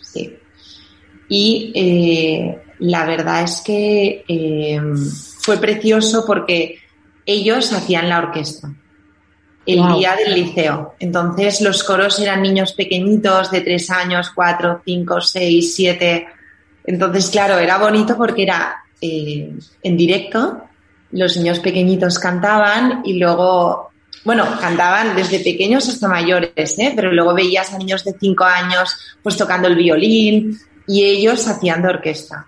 Y ¿Qué pasa? ¿Y eso lo organizáis tu familia? Sí. ¡Qué maravilla! ¡Qué maravilla! Sí. Y desde hace mucho tiempo. que diré la asociación, un sí. ahora no me acuerdo, un lapsus, que les hará mucha ilusión es que me parece una maravilla. En casa, eh, nosotros somos súper sensibles a la música también. Em, eh, bueno, nuestra hija mayor estudia arpa, eh, la, ah, pequeña durante mucho. Bueno, ahora con la pandemia han tenido que parar las clases porque profesores particulares es un poco complicado todo. Y la segunda estudiaba piano, pero también con la pandemia ha cambiado un poco toda la organización pero y, y, Guille es un es un melómano, un fan de la música total. Quiero decir que en casa somos muy, muy sensibles a este tema. Claro. Y me parece una maravilla lo que estás contando. Yo sabía que organizabas estos actos, eh, porque lo había visto en Instagram, en el liceo, y al decir ahora que cantabas, por eso he querido un poquito em, que contaras toda esa parte que me parece pues maravillosa. Era, era la Fundación Voces, vale. en 2019. Y son niños pequeñitos que no tienen los recursos para poder estudiar o, poder tocar ese instrumento o, y quizá tienen un don para tocar el piano o tienen una sensibilidad a la música que nadie la tendría. Y es una pena que no lo puedan desarrollar porque económicamente no pueden. Entonces, pues fue muy bonito y, y bueno, a la gente le gustó mucho porque además ellos pues se esforzaron muchísimo, prepararon toda la parte, sí, y había niños súper pequeñitos, pero muy pequeñitos, sí. Y luego también pues en Navidad es una época bonita, ¿no? Recaudamos muchísimo dinero y, bueno, claro, veías a todas las madres de esos niños pues súper emocionadas, súper contentas y esto es lo que, te llena de ilusión y lo que te da ganas de cada año hacerlo. Claro. Y ojalá pudiéramos hacer más, ¿eh? Lo que pasa es que con tanta cosa es complicado. Pero ojalá podáis hacer este año también y, en cuanto se pueda poder reemprender esos proyectos súper bonitos. Porque al final para nosotros supone cantar, pero para ellos les supone pues un futuro, ¿no? Claro. Y esto es súper bonito. Solo por cantar ayudar así es, es, es alucinante. Y bueno, que también sabe, sabe pensar en estas cosas, que no solo la vida es trabajo, familia y amigos, que al final también hay gente que, que en un día y en dos horas puedes ayudar un poco. Claro. Y esto también es muy bonito. Totalmente, totalmente de acuerdo.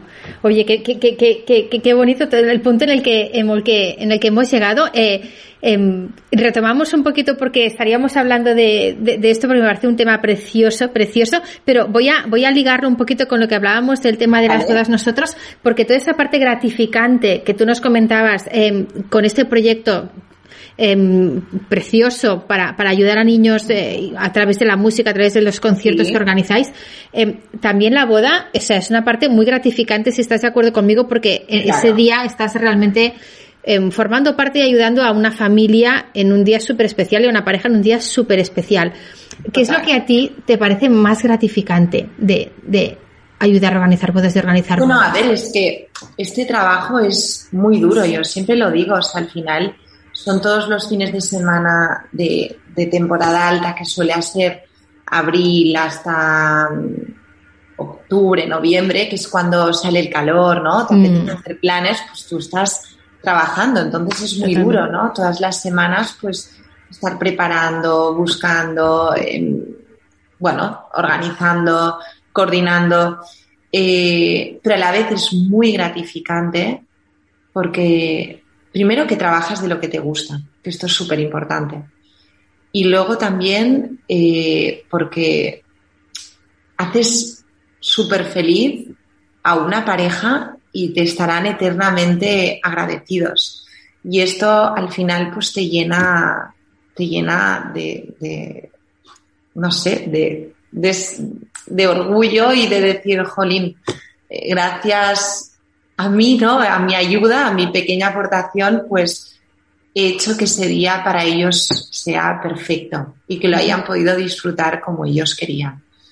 Entonces, esto es como la parte más bonita de nuestro trabajo, porque al final no solo yo, o sea, vosotros supongo que cuando entregáis el vídeo, los novios os deben decir lo mismo, ¿no? De, ostras, gracias porque nos estás entregando lo que tiene más valor el día de nuestra boda, que es las caras que poníamos mm. de yo cuando entraba y me dirigía hacia el altar, Totalmente. de mi marido llorando cuando me vio, ¿no? Nadie lo, lo puede plasmar. y hacerles, hacerle revivir ese día, darles la oportunidad de, revivir ese día muchísimas veces. Oye, Priscila, que, eh, vamos a hacer, ya para cerrar, porque pobre, eh, te estoy aquí entreteniendo un montón. Una cosa, sí. decir, eh, hay gente que me dice, no, prefiero, vídeo no hace falta, porque ya con la foto ya tengo suficiente. Pues me parece un error súper garrafal porque mi hermana siempre me lo dice, o sea, volver a ver el vídeo de tu boda, volver a ver el movimiento, esas caras, esa inocencia, ¿no? Porque te casas más joven, obviamente. Bueno, te puedes casar más mayor. Pero bueno, es igual, revivir ese día y luego ponerte el vídeo con tus hijos. Bueno, que en su caso ella se lo pone una vez cada dos, tres meses porque le encanta vivir ese momento y dice que eso no, es que no sé, no está pagado.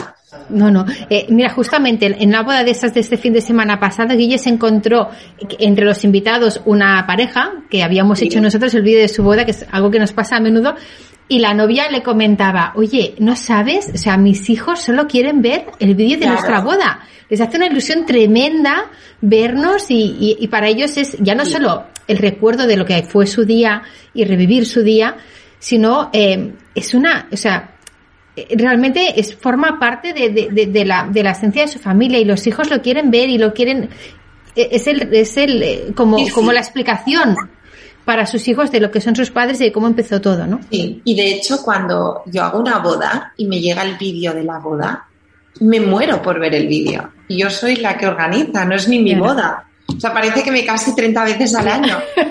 pero lo vivo tanto que imagínate los novios mm. que reciben el vídeo. Creo que es un error no coger a un videógrafo, bueno, a un fotógrafo obviamente, pero a un videógrafo más, porque es que es esa fotografía en movimiento, es revivir el momento. Bueno, nosotros siempre decimos, a ver, ojalá eh, las parejas que vienen a nosotros, ojalá nos cojan a nosotros, lógicamente, pero si no, eh, porque no te encajamos en presupuesto, porque no es el estilo que tú buscas, porque, no sé, mil circunstancias, sobre todo coge otro profesional o coge eh, un compañero que es igual, el que tú, pero no te quedes sin vídeo, o sea, no, descartes la opción porque es de las cosas que luego te vas a arrepentir.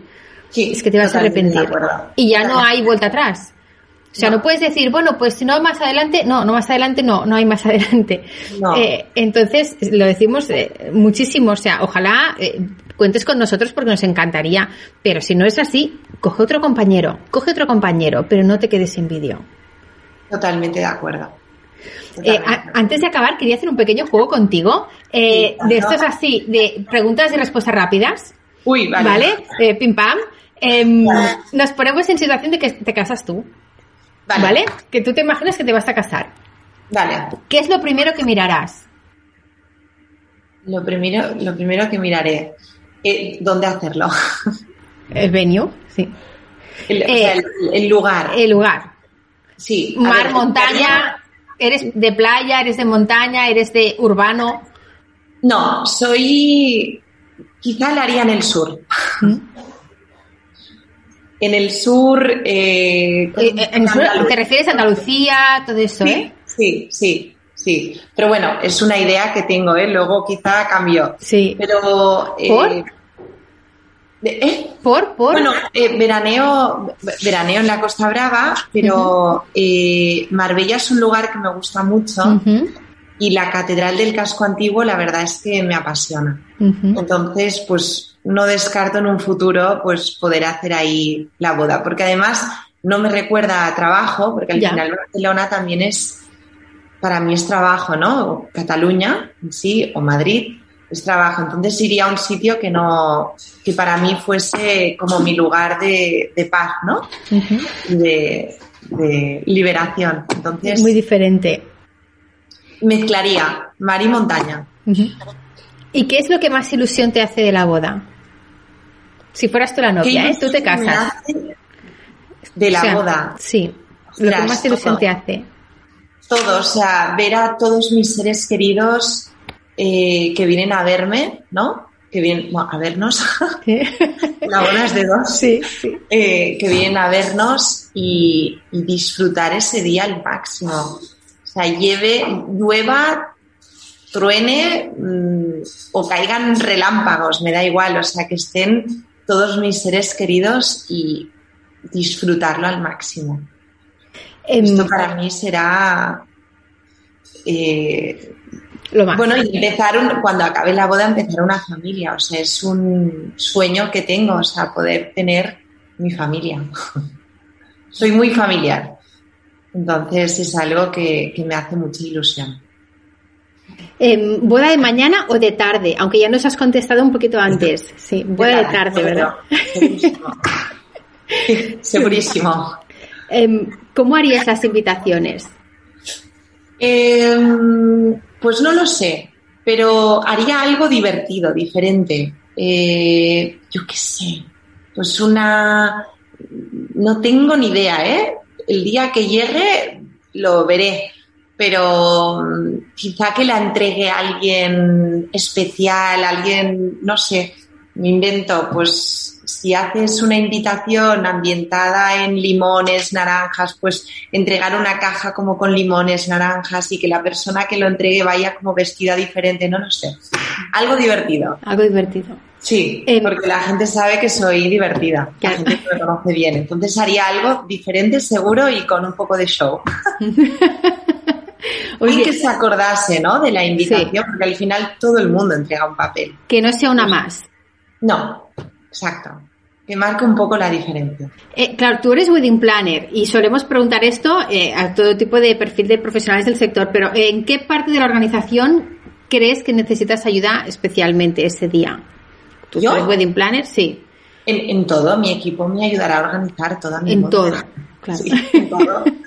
en todo. Claro. Pero estaré tranquila, porque como que ya lo he vivido, o sea, parece que me haya casado. Ya. Yo creo que estaré súper, bueno, no sé, ¿eh? no, estaré súper nerviosa, obviamente, porque al final yo transmito mucha calma cuando no es mi boda, pero cuando es a mí me pongo muy nerviosa. Pero bueno, al final como que lo he vivido a través de otras personas y siempre desde el backstage, como que ya sabré un poco cómo va la cosa, lo que tengo que decir en la ceremonia y todo, pues iría un poco más tranquila. Pero eso sí, mi equipo me ayudaría en todo. Pero estarían también de invitadas. No sé cómo la acabaría.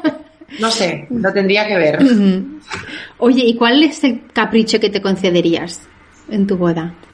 Ostras, capricho. No lo sé, muchos, todos.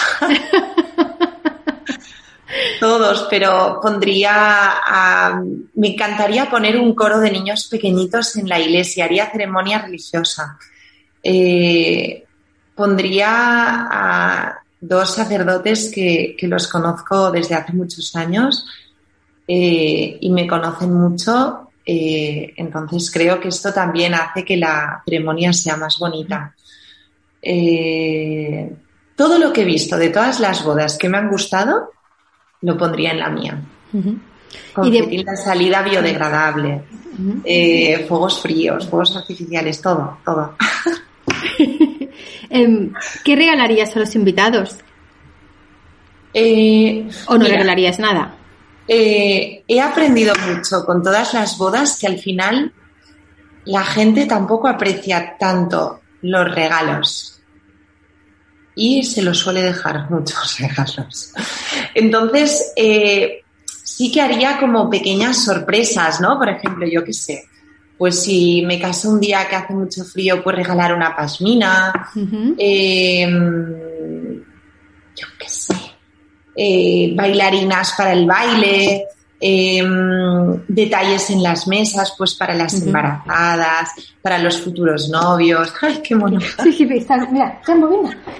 Mira aquí. Es un schnauzer. Es un schnauzer. Ay, Aquí, ha venido a decirme mi madre tiene, bueno, toda mi vida hemos tenido schnauzer. ¿Ah, sí? Pues mira, Sí, teníamos uno, sal y pimienta, Sí, sal y pimienta. como él, sí.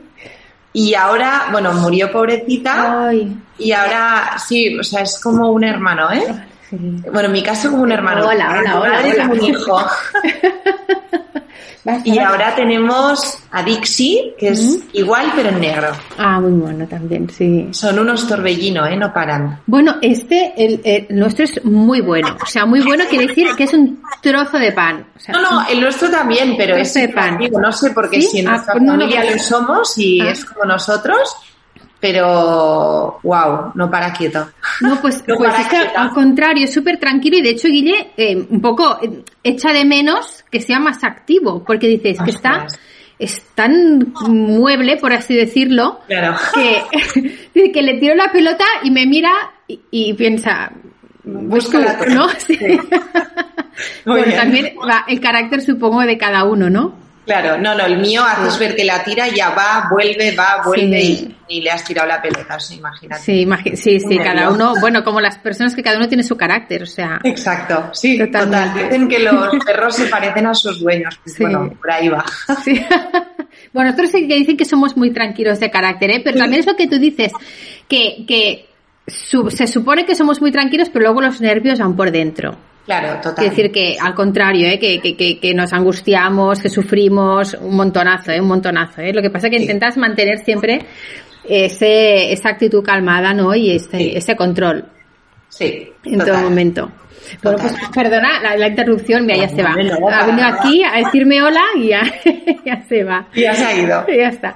Oye, eh, mira, te preguntaba, eh, ¿cómo abrirías el baile? Si se puede hacer baile, si cuando tú te cases, pues las restricciones ya no estén ¿Sí? Eh, pues activas. Una, una, de las canciones que mi padre canta es My Way de Frank Sinatra. Sí. Y esta canción me encanta. Mm. Eh, la canción de My Way.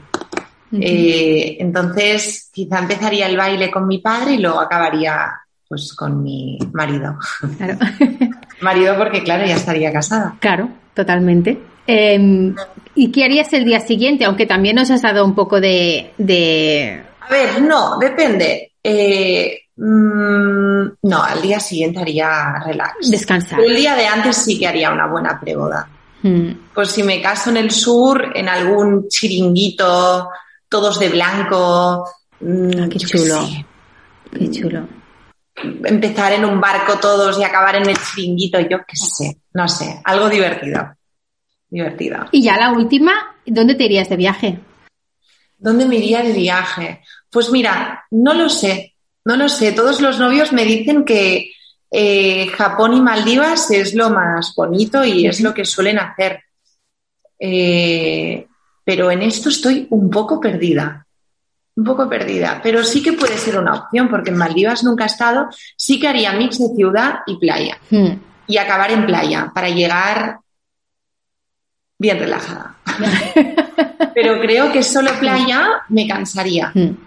Entonces el mix de ciudad y playa creo que lo haría empezar por ciudad y acabar en la playa relajados, tranquilos y volver con las pilas supercargadas otra vez a la ciudad.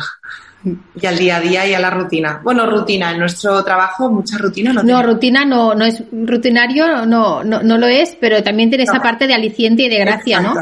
A veces digo, ostras, ojalá mm, tenga un poco más de rutina. Pagaría por tener un poco más de rutina. Sí, pero bueno, va a carácter, ¿eh? porque yo creo que hay veces que la echas de menos y que dices, ostras, es que cada día está todo tan diferente, cada día aparte. Sí. Pero luego, por otro lado. volátil, súper Totalmente. Cada día. Mm, pero, pero al mismo tiempo piensas, es que ahora que ya estoy hecha a esto, podría realmente tener un, un trabajo rutinario, repetitivo. O sea, yo creo que no podríamos, ¿eh? Imposible. La verdad que siempre nos quejamos porque el ser humano se queja siempre de todo, ¿no? Pero, pero no, yo no podría, no o sea, no me gustaría cada día hacer lo mismo. Pero hay gente que sí. Sí, sí, sí. ¿eh? O sea, yo siempre digo que es a gustos y hay gente que cada día desayuna lo mismo, tal, y no lo saques de aquí, porque mm. si no es como su momento, yo no, voy como una loca. hay días que desayuno, hay días que no desayuno, hay días que llego a las 8 a la oficina, hay días que llego a las 11, hay días, bueno, porque he hecho un Skype el día de mm. antes, o sea, es a ver hoy la vida en qué me sorprende, ¿no? Es como una aventura. Claro que sí. Cuando tenga hijos no te podré decir lo mismo, bueno, nosotros tenemos hijos, tenemos dos niñas y eso sí que te aporta cierta estabilidad porque ellas necesitan unos ciertos horarios y tal. Pero al mismo tiempo también los niños se adaptan a todo y crecen en la familia eh, que, encuentran. A nosotros nos han visto trabajar siempre, siempre hemos tenido desde casa, épocas que hemos trabajado desde casa, hemos, épocas que hemos tenido despacho fuera, pero nos han visto siempre pendientes de esto y ellos se adaptan y se, y evidentemente que necesitan, o sea, no puedes acostar a las niñas a las 3 de la mañana y necesitan unas, unos parámetros estables y necesitan, pero al mismo tiempo, eh, son mucho más inteligentes de lo que, de lo que muchas veces pensamos, la sociedad general, ¿eh? Y entienden muchas cosas y se adaptan muchísimo. Y, mientras te vean a ti bien, bueno, eh, eh, ahora ya es otro tema totalmente diferente, ¿eh? pero mi madre es maestra, ahora ya jubilada. Vale. Pero siempre me dijo, los niños para criarse bien y para estar bien necesitan dos cosas. Necesitan sentirse queridos y necesitan un ambiente alegre. Claro. Totalmente de acuerdo. Entonces, si ellos se sienten queridos y su ambiente es alegre, quiere decir que no, o sea, mm, con mal, ya está, o sea, puedes hacerlo mejor, puedes hacerlo peor, eh, evidentemente necesitan comer y necesitan dormir y todo, pero eh, lo fundamental es eso. Claro. Lo fundamental es sentirse queridos y estar en un ambiente alegre, agradable. Claro. Lo, bueno que tiene es que empecé muy joven, con 25 años monté la empresa, entonces eh, 25, 26, eh, bueno, entonces cada vez pues voy delegando más, ¿no? Claro.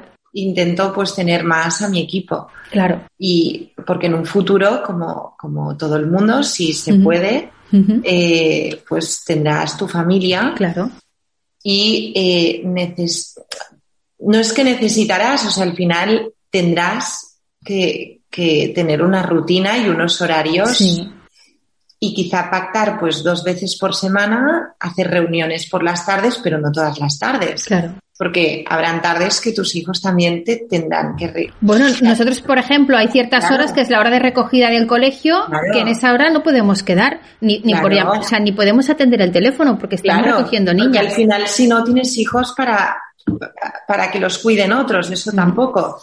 Pero a la vez seguiré trabajando ¿eh? e intentaré dar lo máximo de mí. Pero por eso lo bueno que he tenido es que empecé tan joven que poco a poco, pues voy creando mi equipo para en un futuro, evidentemente, seguir llevando las bodas, ser yo que se puede hacer, pero que entre todos nos ayudemos, porque también seré madre. Claro, es que se, claro, es que se puede hacer, ¿eh? porque ya te digo, si nosotros dos tenemos dos niñas y, estamos en este mundo, los dos.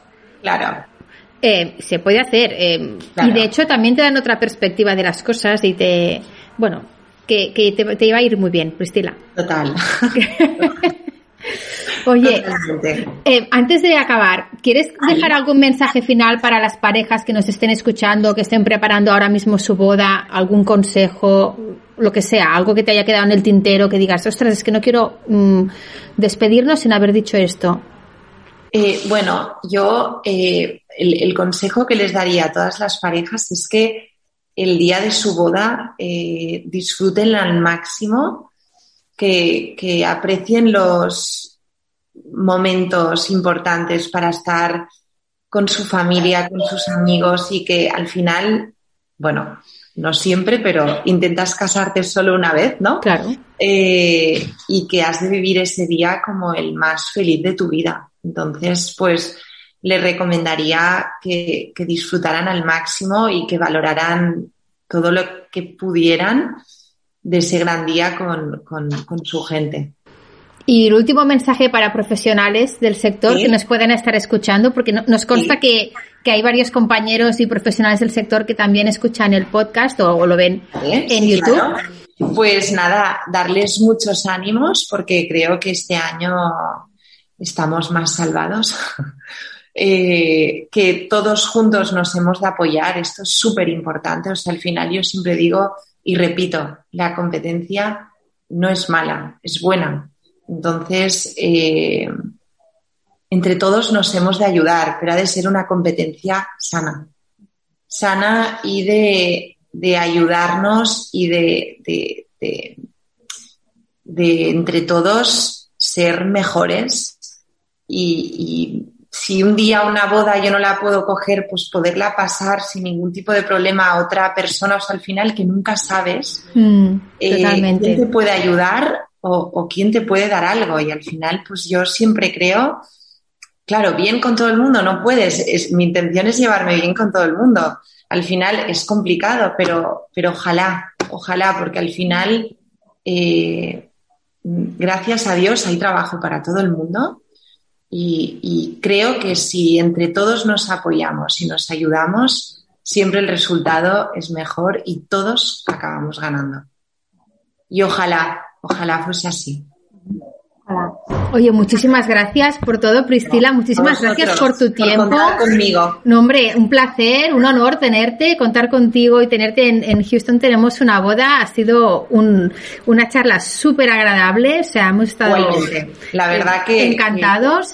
es bonito hablar con gente del sector y compartir diferentes puntos de vista. La verdad mm. que, es muy bonito. Sí, y yo creo además que... pasado todo lo que hemos pasado. Sí, porque ha sido un año muy complicado para todos. Sí. Y, y, empatizo totalmente con el mensaje este de unión del que tú hablas, porque creo que, que de hecho, una, uno de los motivos por los que empezamos a hacer el podcast fue también para hacer un poco piña entre todos y estar en contacto y establecer esos lazos y, y saber unos de otros y que todos nos podamos escuchar cómo los demás lo ven, cómo los demás lo, lo, lo, enfocan o qué preocupaciones tienen o un poquito. Y al final, o sea, en este tiempo de, de pandemia, o sea, evidentemente que es muy complicado, ¿no? Hacerlo bien, hacerlo mal, con el tema de las normativas. Al final, lo que hemos de hacer todos es ayudarnos y, y aprender con todas las bodas que vamos a hacer.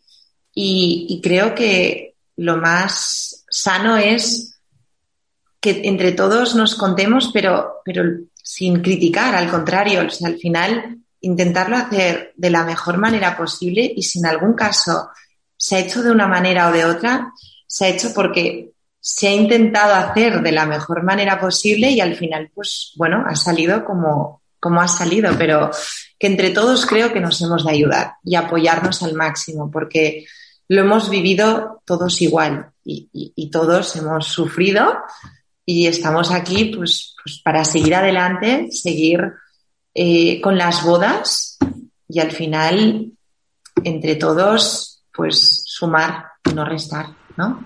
No sé, creo yo. Muchísimas gracias, Priscila, de, verdad. Y nada, felicitarte por toda la, la, trayectoria que llevas estos años. Que, gracias, ¿no? Y a vosotros. y ojalá que siga siendo así. Ojalá, ojalá, ojalá. Esperemos. Un beso muy fuerte y muchísimas gracias por todo. Nos vemos, Priscila. A vosotros. Que vaya muy bien. Gracias. adiós. adiós. Si quieres consejos para tu boda, entra en houstontenemosunaboda.com.